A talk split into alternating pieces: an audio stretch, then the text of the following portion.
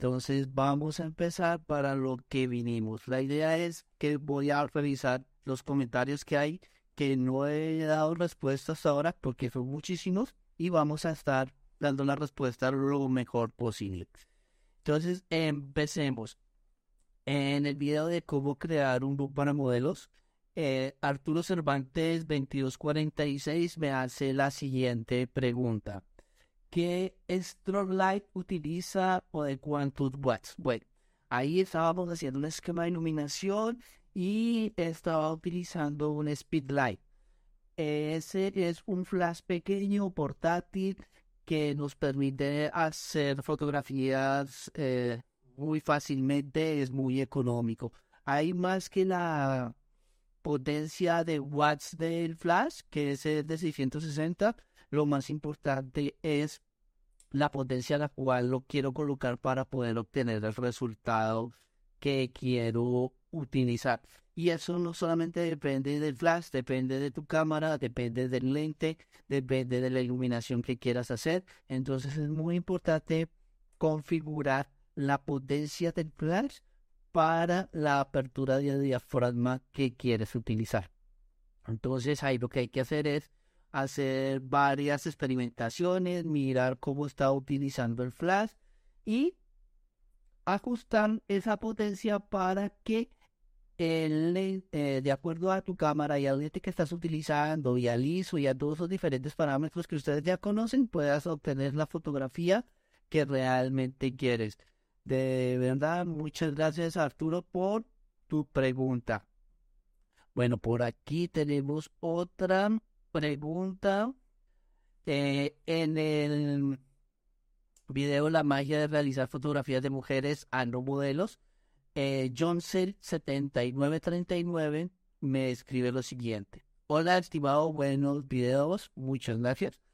Eh, podría sacarme una duda. Tengo un softbox pequeño de 60 por 60, pero no logro hacer para que la persona no se le vea el brillo fuerte en la frente, nariz y mejillas. ¿Será posible que haga un video explicando cómo evitarlo? Gracias de antemano. Bueno, estamos utilizando una fuente de luz pequeña de 60 por 60. Entre más grande la fuente, el modificador es más grande la luz y también la luz es un poquito más suave ahí tenemos que tener presente que eh, para poder disimular esos brillos lo podemos hacer de dos formas. O utilizar, si solamente tengo ese esos dos pequeños, podríamos utilizar y colocarle otro, mm, otra película, otro pedazo de tela, otro difusor frente al softbox, pero eso me va a bajar la cantidad de luz, aunque la va a poner más suave. Otra solución mucho más sencilla es simplemente con estos mm, polvos eh, translúcidos se los echan la cara en los lugares donde están generando los brillos y ahí los podemos atenuar. Entonces lo podemos hacer de esas dos formas o podemos hacer la combinación de las dos formas para que estos brillos aquí, dos raros que salen en la frente, la nariz y las mejillas no sean tan pronunciados. Entonces también es muy importante eh, tener presente esto o lo podemos hacer también en una tercera opción es en edición. Pero lo que pasa es que en edición, si esas partes están demasiado brillantes, se va a perder la información y la fotografía no va a quedar tan bien. Entonces es muy importante que aprendas a medir. Eh, utiliza esos polvos que son muy útiles, muy costosos, unos translúcidos que hacen que la piel quede un poquito mate para que no se generen esos brillos. Eh, sé, espero haber podido responder tu inquietud. Y bueno, quiero que me digan ustedes desde dónde están y para poderlos saludar. También estoy saludando a mis amigos de Instagram en este momento. Gringo17, un saludo. Eh, Berilio Bribaris, también un saludo, muchísimas gracias por apoyarnos y es compartir este, este proyecto con todo el mundo. Recuerden que este proyecto no es mío, este proyecto es de ustedes y para ustedes. Vamos por acá. Ok, aquí hice un video hace algún tiempo sobre siete cosas que más odian los fotógrafos. Y estuve hablando sin censuras Y en ese Brian Puello me escribe lo siguiente. Excelente. Me molesta cuando me piden que les tome fotos con el celular y luego con la cámara. Tal vez sea una tontería y quizás no tiene mucha ciencia. Muchas veces lo he hecho, pero me pregunto, ¿tiene alguna lógica? Todo por la ansiedad y en muchos casos en esos eventos de hecho entregas vía WhatsApp de manera instantánea sin revelado y aún así prefieren las fotos con celular. ¿En serio? Eh, sí. Eh, ahí es un tema muy, muy interesante. El tema de las que la gente se está acostumbrando demasiado a las fotografías con el celular. No sé cuál es el chiste que tienen con el tema del celular, pero eh, a mí sí me parece que es muy, muy molesto ese tema de que estamos haciendo las fotografías, interrumpen la sesión y que quieren una foto con el celular y después quieren otra foto sin el celular, no sé, esas son algunas cosas que tiene la gente. Pero hay que tener presente que muchas personas están demasiado acostumbradas con el tema de la inteligencia artificial y los filtros que se pueden generar con el celular. Y sí me han pasado eh, casos en el cual me voy a contarles una historia. Una vez conocí a una persona y ella se toma fotografías y videos y los está publicando eh, constantemente en las redes sociales y me pareció una persona muy, muy, muy, muy bonita, muy agraciada físicamente y decidí realizar una colaboración con ella para hacer una sesión de fotografía para poderla subir al canal.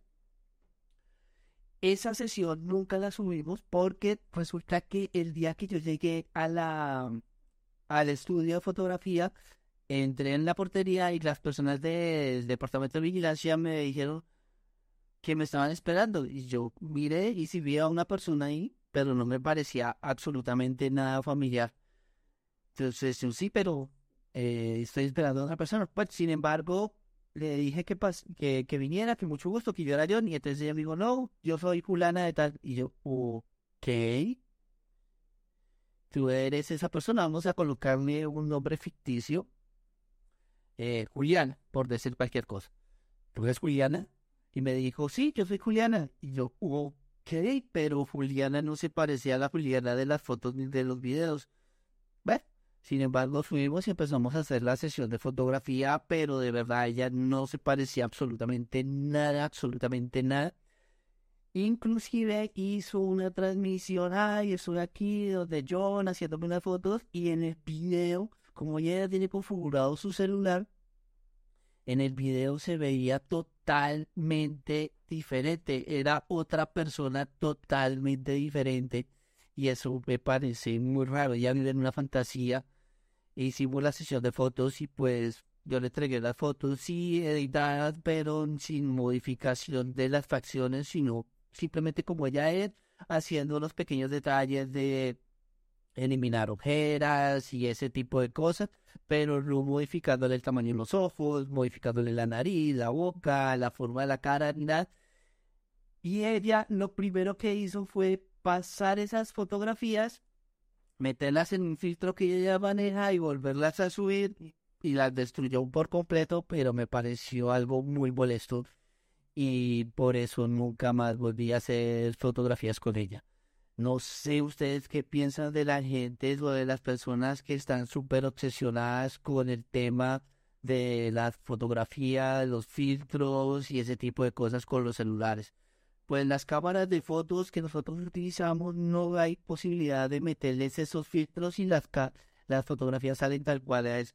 Uno puede hacer algunas pequeñas modificaciones con maquillaje, con la iluminación, con el ángulo, organizando el ángulo para que sea lo más favorecedor posible, pero nuestras cámaras fotográficas no nos permiten modificar el tamaño de los ojos y ese tipo de cosas cuando vamos a entregar las fotografías. Eh, sin revelar como lo que nos manifiesta Brian. Ya que en edición hagamos algunas otras cosas, sí, eso se puede hacer, pero es muy importante que ustedes sepan que El celular tiene esos filtros, las cámaras profesionales no tienen esos filtros. Y también a mí me molesta muchísimo, me molesta mucho, mucho, mucho, mucho.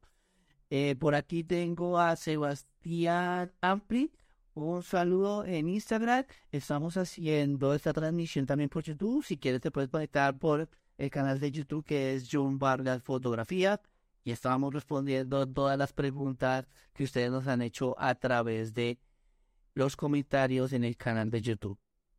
Bueno, eh, ¿cómo van hasta ahora? Ah, pues tienen si ustedes también les molesta ese tema de las fotografías con el celular.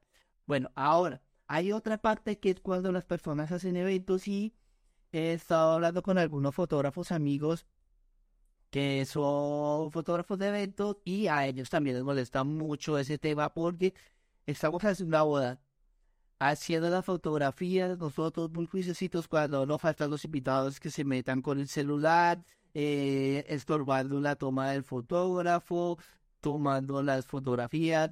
Una vez a un amigo le pasó y le dañaron el peor momento en una boda, que fue que cuando el, sacerdote ya le dijo a los novios, puede besar a la novia, se paró uno de los invitados y se hizo enfrente del fotógrafo y él no alcanzó a tomar esa foto de, del beso y eso fue muy complicado después para entregarle hasta a los a los novios la, el, el álbum o el reportaje porque pues no faltaba esa foto lo único que tenía era la fotografía de la cabeza de alguien que se que, se interpuso eh, Sebastián eh, ¿cómo ha llegado a las publicaciones de revistas? Esta es una pregunta que me están haciendo a través de Instagram. Bueno, les cuento. Eh, para poder hacer las publicaciones de las revistas, eh, primero, pues me tocó trabajar mucho, eh, pulir mucho el tema de la forma como realizo las fotografías y luego encontré una página de internet que se llama eh, espérame que es que se me olvida el nombre. Kaiwat. Esa página es una página totalmente gratuita. Bueno, tiene dos opciones. Una es gratis y la otra es paga. Eh, pero con la opción gratuita, tú puedes entrar y subir tus fotografías. Ahí vas a encontrar a editores, fotógrafos, modelos, mm, vestuaristas, estilistas, maquilladores de todo el mundo. Y la idea es que los editores abren diferentes convocatorias dependiendo del estilo fotográfico que tú realizas. Por ejemplo, yo realizo muchas fotografías de boudoir, entonces busco cuáles son las revistas enfocadas en ese tema de boudoir miro cuáles fotografías de lo que yo ya he realizado, no es necesario que sean fotografías recientes, sino fotografías que ya hemos realizado, y las mandamos para que los editores validen si puede, si para ellos es viable o no eh, autorizar la publicación. Entonces, si a ellos les gusta la publicación, te van a mandar eh, un correo y te van a decir que, su, que aprobada la publicación o también te pueden decir que definitivamente no la aceptan. Ahí no te vayas a poner un poco triste o porque no se publiquen tus fotografías o esas fotografías en especial. Puedes buscar otra revista que se adecue más a lo que tú quieres o llegar y hacer algunas modificaciones en la edición de la fotografía. De pronto le falta un poquito más de retoque en la piel y ese tipo de cosas y volverlas a enviar es muy normal que te rechacen las fotografías. Eh, de acuerdo a lo que ellos dicen, es muy normal que un, solamente tenga una aprobación un 60 o 70% de las fotografías que tú envíes. Eh, pero eso hace que cada vez mejores y mejores más. A medida que tú ya le vas cogiendo como el chiste de qué es lo que ellos quieren, cómo lo quieren, pues tú vas ajustando tus fotografías y ese nivel de aceptación va subiendo. A mí en este momento yo tengo un nivel de aceptación de las fotografías más o menos del 90%. Eh, todavía me, no me aceptan algunas, pero es porque me he equivocado de pronto en el concepto que yo envié para la revista, no es la revista adecuada para lo que estoy haciendo, todavía estoy haciendo eso. Pero lo importante es que cuando te publican, ellos te mandan un link donde te dicen cuál es la revista eh, o qué número de esa revista está saliendo. Tú, si quieres, puedes comprar o no de esa revista. En algunas ocasiones te mandan un PDF con la revista completa. Y, pero la mayoría de las veces lo que hacen es que te mandan ese link para que tú compres la revista. Pero también te mandan las láminas, que son las fotografías ya con la marca de agua de la revista. Eh, y tú tienes algunas revistas te piden exclusividad, o sea, tú no puedes subir esas fotografías a ninguna otra revista por lo menos por uno o dos meses, otras no exigen exclusividad. Ahora, esa es la parte gratuita. En la parte paga tienes mm, ilimitados.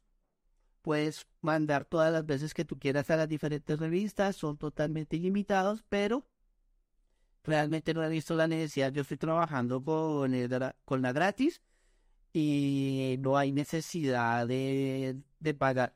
Con nueve publicaciones que usted, que uno tiene mensualmente, son más que suficientes.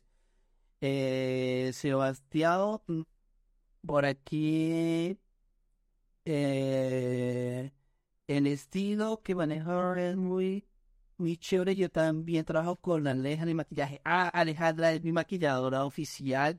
Ella es espectacular acabamos de hacer unos maquillajes con ella. Ella ya los empezó a publicar en sus redes sociales. Eh, que es aleja.castano89. Puedes empezar a ver que hemos hecho algunas cosas súper increíbles con ella. Hicimos un maquillaje con una modelo súper bella que se llama Daphne, que es con unas flores amarillas y blancas. Súper lindo ese maquillaje.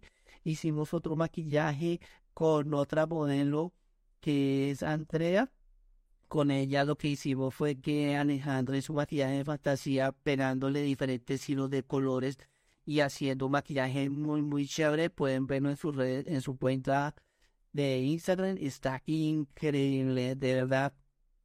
Eh, les encargo que entren a la cuenta de ella. A ver, Sebastián. Eh, el estilo dark que maneja es chévere. Ok muchísimas gracias. Yo también trabajo con Alejandra de maquillaje, sí, desde hace ya algún tiempo. Yo ya llevo con Alejandra, seguimos hablando en estos días y ya llevamos cinco o seis años trabajando juntos y ella es increíble, Sebastián. Muchísimas gracias por tu comentario. Eh, ¿Cómo les ha parecido hasta ahora la transmisión? Si quieren me pueden dejar comentarios acá también en YouTube y les estaré contando. Bueno, eso es el tema de la publicación de la revista. Sebastián, espero que te haya respondido la pregunta. Eh, ingresa a esa página, es muy fácil y espero muy pronto ver tus publicaciones en Alemania, en Estados Unidos, en diferentes partes. Eh, aquí es importante que esa revista publica principalmente en Europa, Oceanía, Asia y Norteamérica. No estamos, no está trabajando por ahora con revistas de Hispanoamérica. Perdón, de Latinoamérica. Porque sí podemos publicar en España. Ahora, el tema de las portadas. Cuando a la revista le gusta muchísimo el trabajo que estás haciendo, te publican una portada. Hasta ahora yo he podido publicar cuatro portadas. Me ha ido muy bien. Eh, ten presente que estoy publicando solamente desde febrero del año pasado. Pero también hay la posibilidad, si ustedes quieren, en algunos editores que te dan la opción de pagar para que tú seas la portada de la revista. Entonces tienes que mirar costo-beneficio si vale la pena o no pagar ese valor adicional que son como 30 dólares para que te publiquen en portada. Pero pues sí, ya depende. Ahí, ¿qué ganas? Ganas prestigio. Puedes hablar con las modelos, puedes hablar con las maquilladoras para hacer unos intercambios muy geniales y unos conceptos muy, muy chéveres para que publiques en las revistas. Y si lo vas a hacer, Sebastián, me escribes y me cuentas para poder apreciar tu trabajo. Me parece genial. Bueno, fanáticos de la fotografía, continuamos aquí con más preguntas. En el video de qué es la tarjeta de gris de fotografía de balance de blancos, es una herramienta que nosotros utilizamos muchísimo, o bueno, lo utilizo muchísimo para hacer el balance de blancos y eh, el balance de la exposición correcta y todo este tipo de cosas, que es esta tarjeta. Entonces, Lolor Rey me escribe y me dice, buenas, ¿por qué en el dibujo que muestra en el video aparece una luz fluorescente a 4000K si la lámpara fluorescente tiene más de 5600K? No entiendo ese dibujo. Otra consulta sería, ¿cuándo haremos el balance de blancos con la tarjeta blanca o negra en vez de la del 18%? Bueno. Ahí en la primera parte, en el video, lo que quise hacer fue una exageración visual para que ustedes pudieran ver la diferencia entre una luz cálida y una luz fría y cuando se hace el ajuste correcto. Entonces hay una parte del video donde está demasiado llevado a la luz fría. y hay una parte del video donde está bien eh, el ajuste de los balances de, de blancos y hay una parte en el video donde nos hemos llevado el ajuste a cálido, pero esto se ha realizado por medio de edición, de manipulación del software. Yo hago la edición de los videos a través de DaVinci Resolve y por eso se ve así. Ahora, te voy a hacer una pequeña explicación con respecto a estas tarjetas. Cuando yo voy a calibrar la, la cámara, las cámaras trabajan con el del 18%. Entonces, lo que hago es que este, esta tarjeta me sirve para obtener la exposición correcta. Entonces, yo enfoco con la cámara y empiezo a utilizar el exposímetro interno de la cámara con este para poder lograr la exposición correcta, ya sea en fotografía o en video. Si es en fotografía, después de que logro la exposición correcta, entonces, dependiendo del modelo de la cámara, yo le puedo tomar una fotografía a esta tarjeta, que es lo que hago con la cámara cuando lo estoy manejando con Sony. Yo simplemente entro a la parte de balance de blancos personalizado, enfoco con esta tarjeta y hago la fotografía. Entonces, automáticamente la cámara me genera un perfil y en teoría los colores se van a donde tienen que ir. Con Canon que también he manejado es diferente. Tomo la fotografía con esta tarjeta y luego entro al balance de blanco personalizado, llamo esa fotografía y el sistema automáticamente me lo balance. Hace el balance correcto. Ahora, esa misma fotografía que yo he tomado con esas tres tarjetas, la puedo utilizar cuando estoy haciendo la edición tanto de video como de fotografía. Coloco esta fotografía en el programa de edición, por ejemplo, si estoy haciendo fotografía, si estoy haciendo fotografía, entonces yo utilizo Lightroom. Entonces yo, esta fotografía que tomé así, entro a Lightroom con el vueltas, enfoco aquí en el balance de blancos y me ayuda a llevar todos los blancos a donde son. Además, cuando estoy haciendo en los ajustes básicos, los ajustes de blancos y negros, con esa fotografía miro que este blanco no se vaya a quemar y que este negro también quede ajustado y ahí lo realizo. Ahora, cuando estoy haciendo la edición de video, entonces lo que hago es que con esta tarjeta, eh, en la parte del video donde estoy así, hago lo mismo con DaVinci Resolve, como el, el gotas, lo pongo acá y me ayuda a calibrar los colores. Por eso es muy importante estas tarjetas. Eh, no sé si con eso contestó su, su duda, el y muchísimas gracias por ver el video en este momento quiero dar las gracias a todas las personas que están viendo los videos del canal de YouTube, las personas que están aquí en Instagram, gracias por apoyar este proyecto fotográfico, que como les comento no es mío, es de ustedes. Espero que me digan cómo se ve la imagen. Estoy haciendo algún cambio porque antes transmitía por StreamYard, ahora lo estoy haciendo por OBS. En el tema de YouTube, si se ve la mejora o no se ve la mejora, eh, porque, por ejemplo, cuando transmito por OS, se transmite a, 7, a 720, mientras que ahorita estoy haciendo la transmisión por 1080. Entonces la idea es que se vea muchísimo mejor. Por aquí vamos a saludar a algunas personas que están en Instagram. Vamos a tomar un poquito de agua. a ver, hice un video hace algún tiempo sobre la comparativa de un octavos con un paraguas. Eh, y ese video se llama Octavos versus paraguas, ¿cuál es mejor? Y los accesorios para fotografía. Entonces, ahí lo que estábamos haciendo era mirar cómo era la calidad de luz que generaba un octavos, que es un octavos grande de un metro veinte, más o menos, eh, de diámetro, con un paraguas. En esa ocasión era un paraguas plateado también, y más o menos de la mismo, de mismo tamaño de, de, de, diámetro. en esa ocasión, Rodolfo Ignacio Turni Martín me hizo la siguiente eh, pregunta.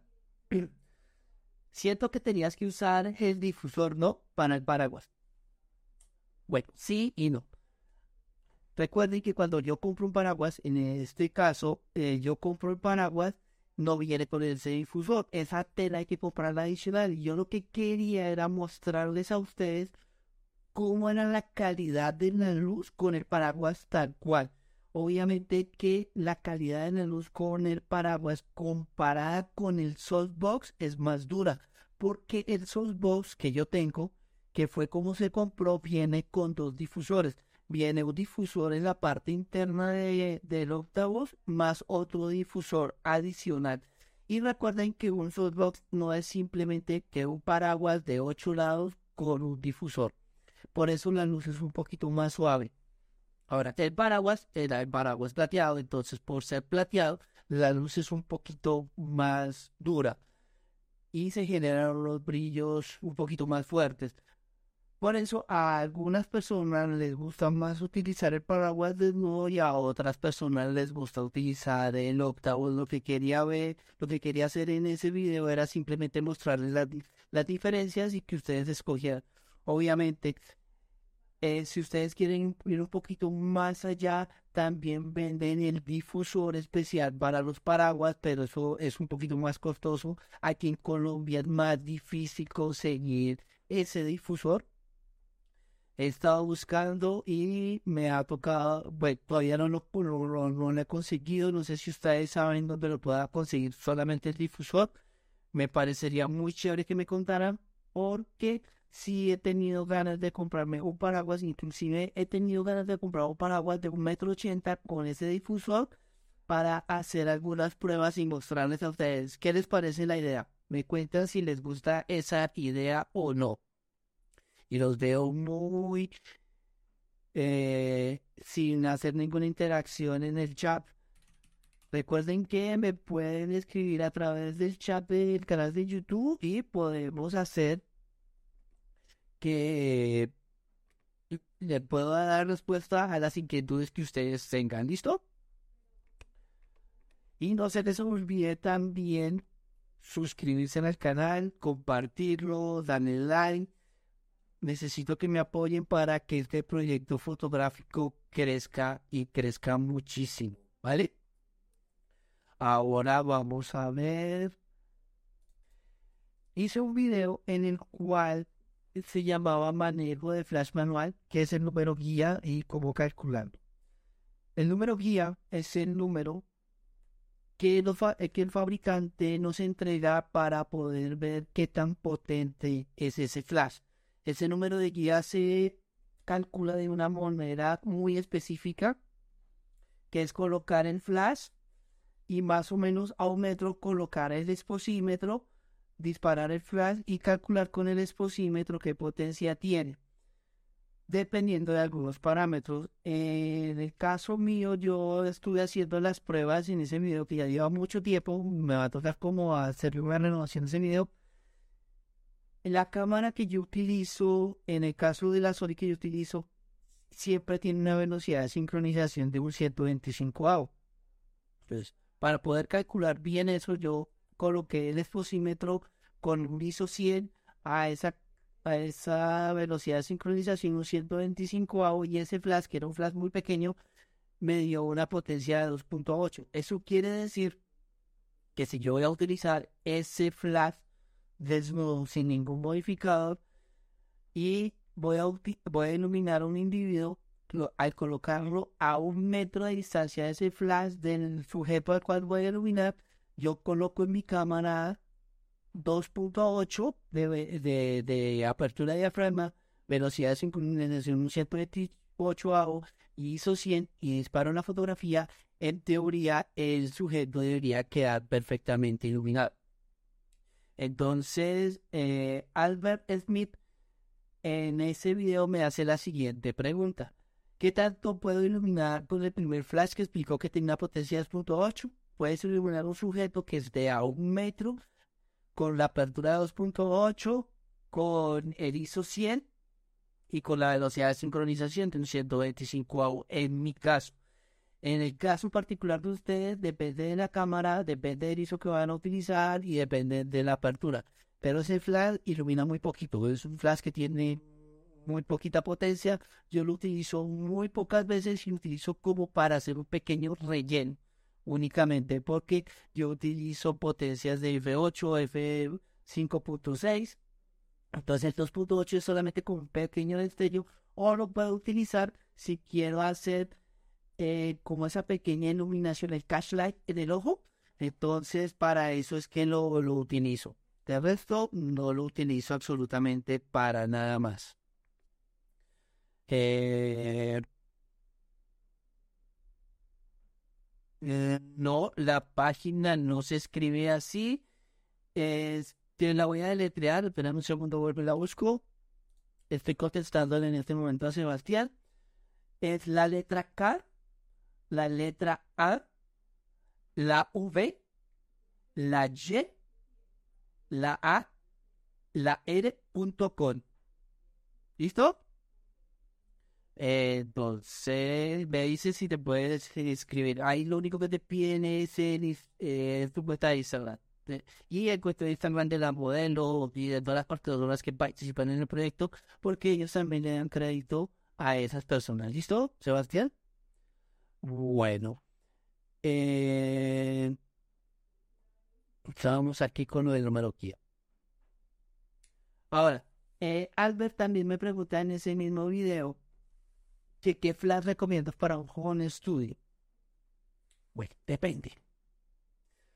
¿Te gusta salir o no te gusta salir a la calle? Si te gusta salir a la calle, puedes comprar un Speedlight, eh, un 680 de Joe No, perdón, 660 de Joe No funciona muy bien, tiene la potencia suficiente para colocar un paraguas grande e iluminar a un sujeto, a un sujeto muy cerca. Eh, con mucho gusto, Sebastián. Eh, es, podría ser. Si no te gusta salir a la calle, como es mi caso, que solamente te gusta trabajar en estudio, puedes comprar unas cabezas de flash de estudio. La inconveniente, el inconveniente que tienen esas cabezas de flash es que van conectadas directamente a la corriente. Si tu si el sitio donde tú estás es muy pequeño, no necesitas potencias muy grandes porque te van a obligar siempre a disparar con diafragmas muy cerrados. Entonces depende de tu gusto. Hay unas potencias de 300 watts, de 100 watts, de 600 watts. Entonces depende de, tu gusto personal. Ahora, hay unos flash que son como el intermedio, que es como el AD 200 de Young esos son muy interesantes y están muy chéveres porque podemos trabajar como si fuera una cabeza de estudio porque viene un adaptador de corriente o lo podemos trabajar como si fuera un speedlight. Entonces, como quedarse en la mitad me parece muy, muy interesante.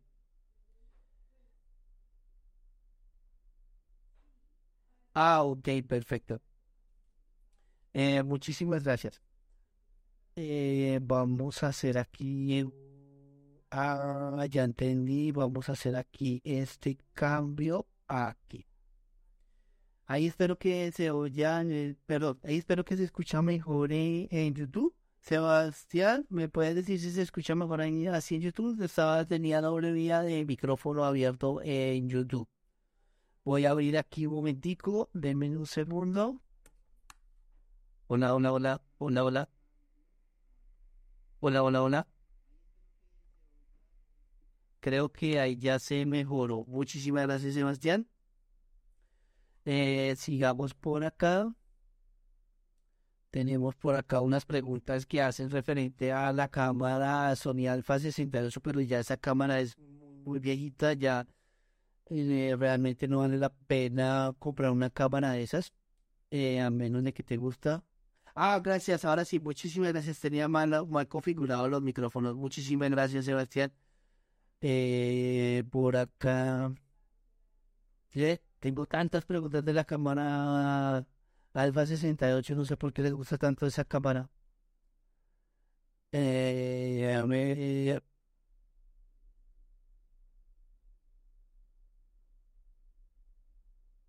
los fotógrafos de retrato, eh, hice un video donde, lo, donde hablaba sobre que los fotógrafos de retrato tenemos algo de psicólogos.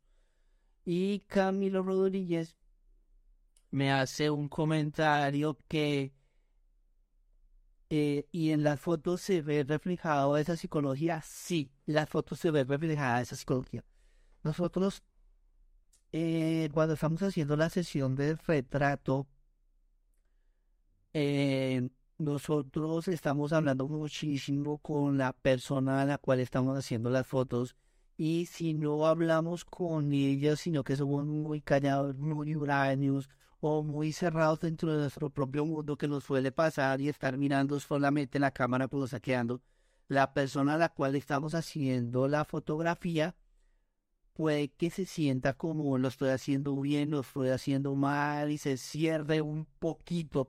Entonces por eso digo que nosotros tenemos algo de psicólogos, tenemos que estar hablando constantemente con la persona a la cual estamos haciendo las fotos mirar cómo está su nivel de energía, si se siente contenta, si se siente frustrada, porque de pronto siente que lo que está haciendo no está registrando bien en cámara. Entonces, no sé si a ustedes les ha pasado. Estamos haciendo. Eh, hola, Aleja, aquí en Instagram, ¿cómo estás? Eh, Sebastián nos habló de ti que le encanta trabajar contigo. Muchísimas gracias. Bueno, sigamos aquí en YouTube. Entonces, si ustedes no están hablando constantemente con la persona a la cual están haciendo las fotografías, lo que les comentaba, no sé si a veces sienten que ellas se cierran. Entonces es muy importante estar hablando con ellas todo el tiempo y no solamente hablando, sino mostrándole cómo está quedando la fotografía, pero mostrándole de una forma asertiva. Yo he visto algunos fotógrafos que lo que hacen es que miran la fotografía, empiezan a hacer caras como que no funciona o algo así. Y eh, la gente se cierra. Entonces, o eh, le dicen a la persona, mira, sonría mejor porque se ve mal, eh, está sonriendo mal, levantan la cara que está funcionando muy mal.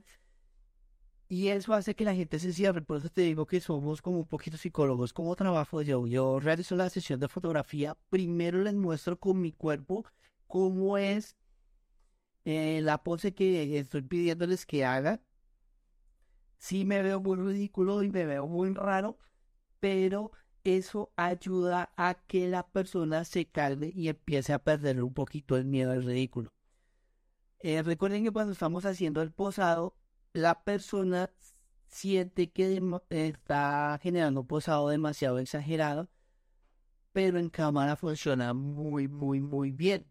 Entonces yo lo que hago es que primero con mi cuerpo hago el posado, hago como si fuera un espejo, me muevo, hago todo e-, ese tipo de cosas, me río de mí mismo, le doy la posibilidad a ella que se ría de mí. Eso calma de e inmediatamente los nervios baja la atención de la sesión de fotografía. Eh, cuando ella posa, le hago una fotografía, dos fotografías, le muestro cómo están quedando las fotografías, le digo, está funcionando perfecto, cómo estás organizando la cabeza, me, me gusta, me gusta, me gusta, y podríamos mejorar esto.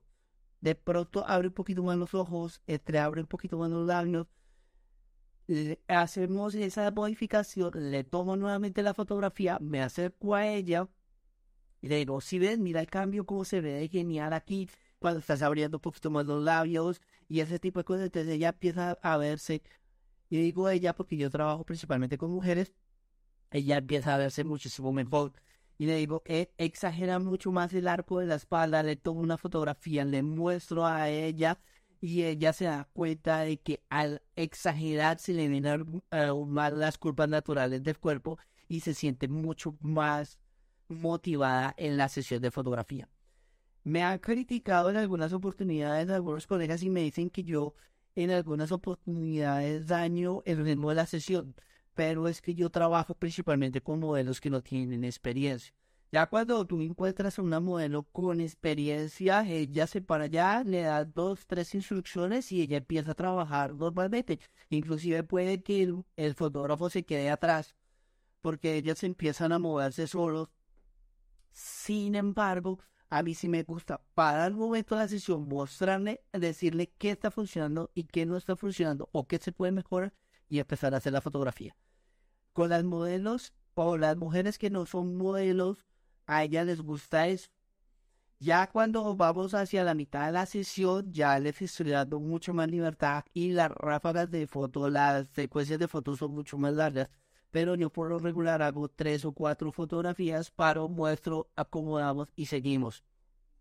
Así funciona y a mí me funciona muy, bien. No sé si ustedes tienen otra forma diferente de trabajar. Me gustaría que me dijeran si tienen alguna otra forma diferente de trabajar, pero por lo menos así lo trabajo yo, así lo trabajo cuando trabajo con Aleja.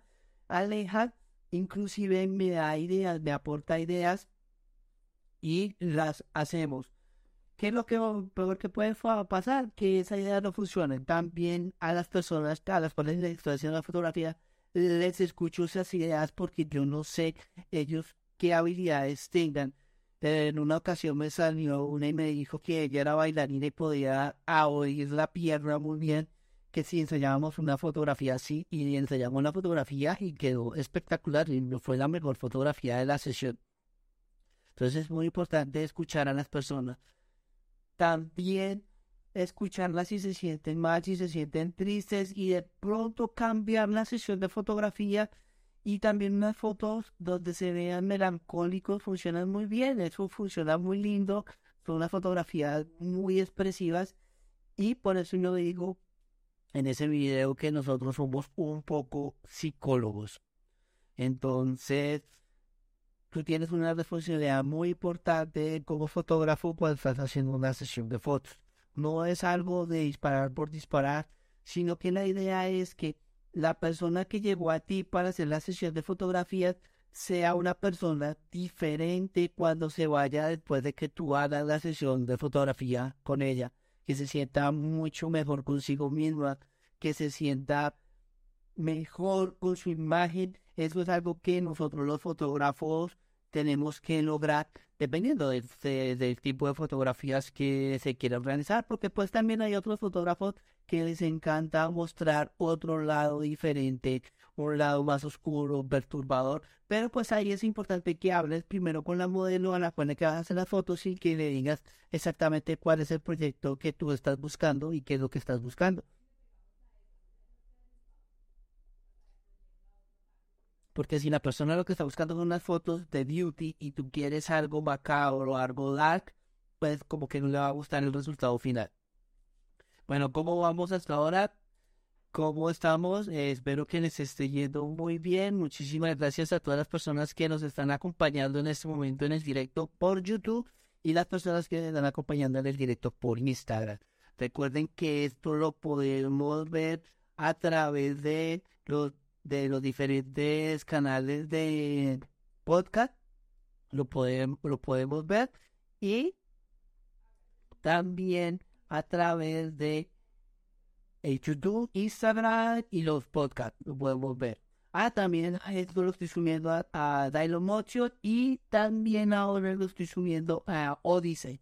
Entonces estamos tratando de llegar lo más posible a todos los fanáticos de la fotografía hice un video sobre la Canon EOS M200, que es una cámara que estoy utilizando en este momento para grabar los videos de YouTube. Y eh, estuvimos hablando de eso y la franqueza 1070 me hizo una pregunta que de pronto no la hice y que no respondí esa en, la, en el video y es cuánto tiempo de grabación. esta cámara sí tiene un límite de grabación de 30, de 29 minutos. A los 9 minutos, a los 29 minutos la, la cámara se bloquea y se apaga. También tiene un límite y es por calentamiento. Si yo estoy grabando en 4K, la cámara se esfuerza mucho y se calienta y como en los 10 minutos deja de grabar. Eso es algo muy importante que lo tengan presente si quieren hacer las grabaciones con este tipo de cámara. Toca dejarla reposar un rato y volverla a utilizar porque si no se sobrecalienta. Es muy buena cámara, pero pues tiene esas limitaciones.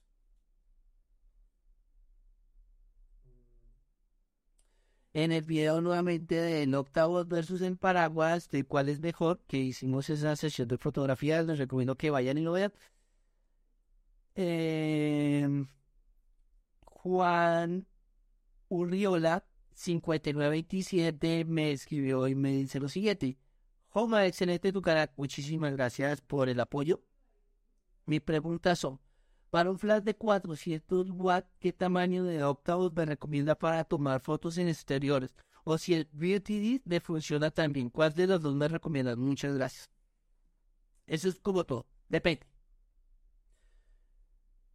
Eh, el flash de 400 watts es un flash con una muy buena potencia, es una potencia suficiente para hacer fotografías, inclusive dependiendo del tamaño del modificador, de la distancia que la coloques del sujeto, se pueden hacer fotografías con F16, pero no sé si a alguien le interesa hacer fotografías con esa apertura. El octavos los que yo tengo son de 400 watts y mm, con un octavo grande funciona muy bien y puedo iluminar completamente al sujeto colocando en octavos con el flash más o menos como a una distancia de unos 2 metros y medio me funciona muy bien y lo estoy disparando con un, un F8. Funciona perfecto. Recuerda que los parámetros que yo utilizo son un ISO 100 y velocidad de sincronización un 125 AO. Eso lo tienen que tener muy presente porque hay cámaras que sincronizan a velocidades diferentes. Entonces, dependen de, dependiendo de la velocidad de sincronización, tú tienes que mirar. Ahora, el BOTD por su composición y por su forma tiene una utilización diferente a un octavos. Ese no se puede colocar, bueno, sí se puede, pero no se ese hay que colocarlo a una distancia del sujeto adecuada. ¿Y cuál es la distancia del sujeto adecuada? Recuerden que el BioTD es simplemente un disco, un plato.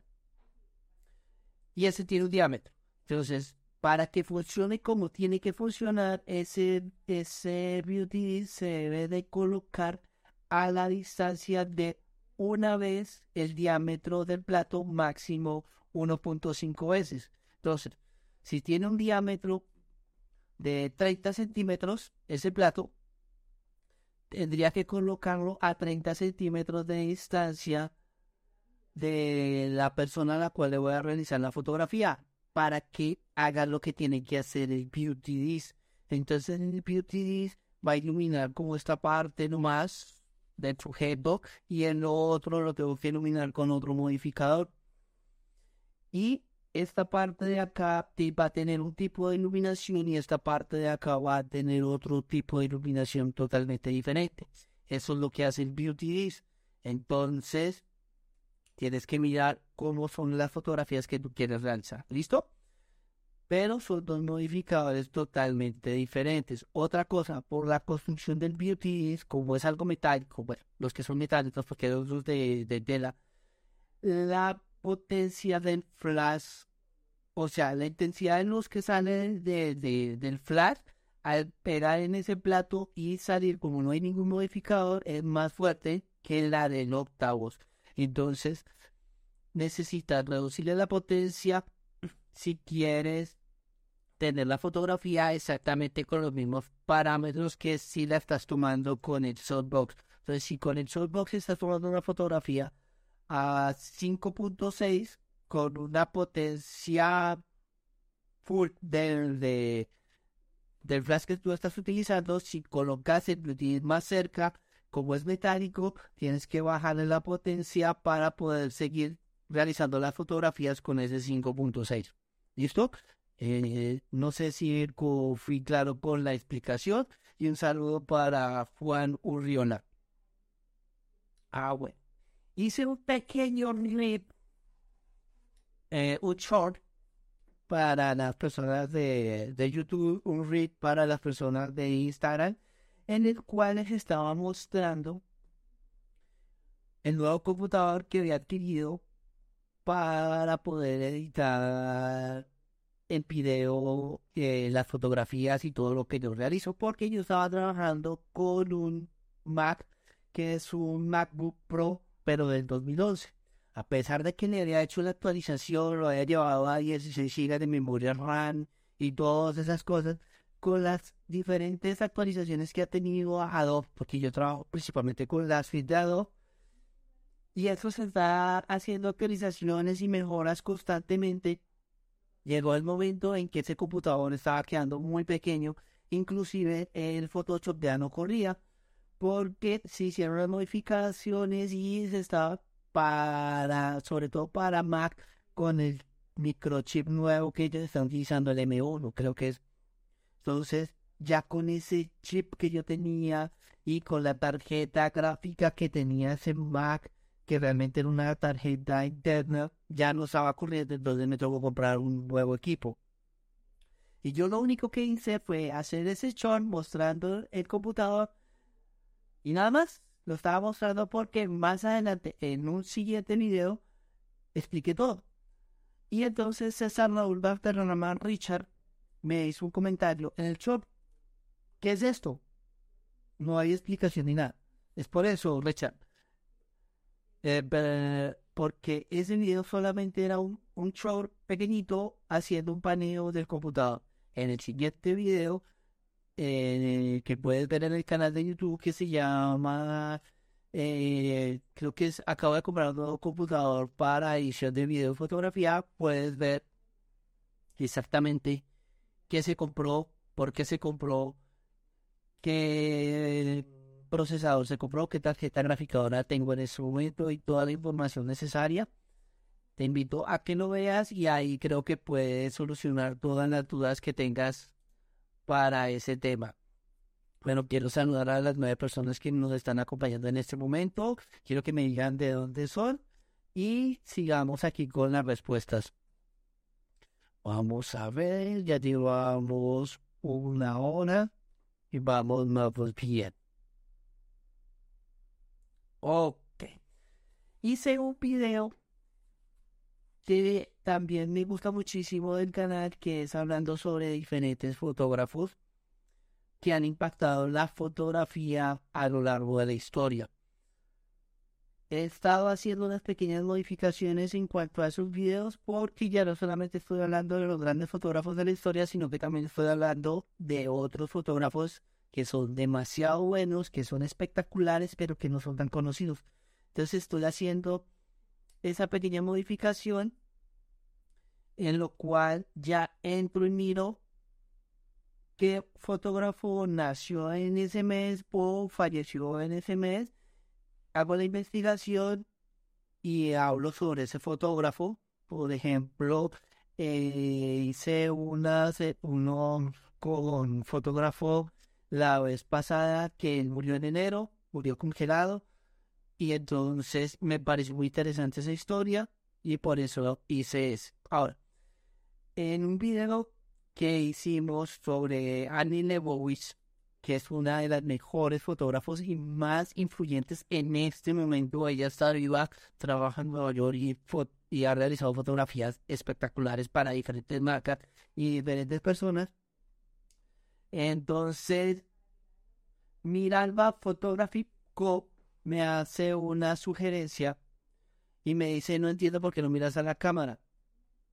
No miro a la cámara porque en ese momento yo estoy leyendo un guion, porque eh, yo no me sé de memoria la vida y la biografía de cada una de las personas y en esa ocasión esos videos son estilo podcast, en lo cual estoy leyendo el guion y la idea es poderles transmitir a ustedes la información de forma veraz, no me la sé de memoria, y, pero sí he hecho un trabajo detrás que puede llevar una semana, dos semanas, donde he estado investigando cada uno de los diferentes detalles de la vida de sus fotógrafos. Ya he pulido un poquito más esa sección del canal y ya tiene establecido unos parámetros muy interesantes. En eso no he querido hacer las biografías tal cual como se encuentran, sino que he querido hablar de sus primeros pasos, dónde trabajó, cómo es su estilo fotográfico y también estoy hablando de cuáles son las influencias o pensamiento político que tienen estos fotógrafos para hacer lo que son o lo que fueron. No solamente, ah, eso viajo a tal parte en tal fecha, no, estamos haciendo un poquito las biografías un poquito diferentes y espero que les guste. Esos videos tienen muchísimo trabajo por detrás. Entonces, eh, espero que me apoyen, le den like a esos videos cuando salgan.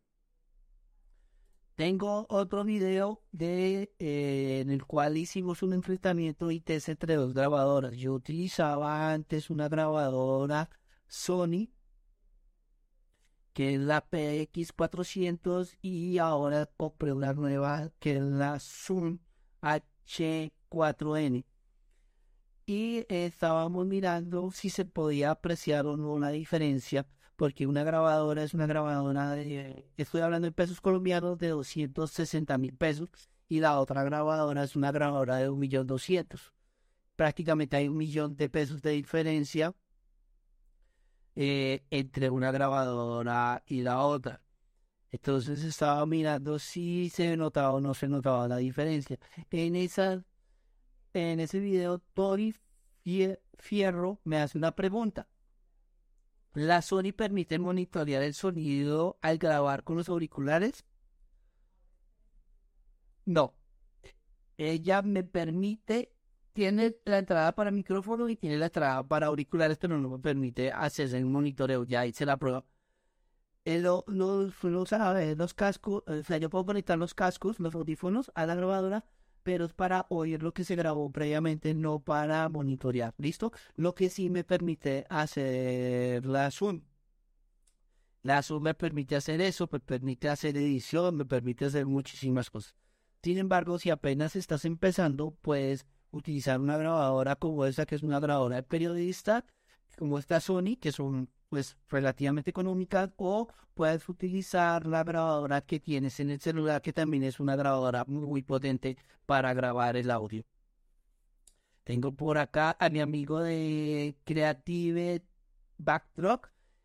Eh, un saludo, está en Instagram. Él tiene unos fondos, uno de los fondos del fondo gris que yo utilizo mucho en las fotografías, se lo compré a él. Son fondos elaborados a mano. Me parece genial pueden seguirlo en Instagram y pueden cotizarlo en los diferentes fondos. Me parecen algo muy interesante porque esos fondos no los tiene absolutamente nadie más. Un saludo pa, en Instagram para Sandwich Authentic. Hace rato no te veo.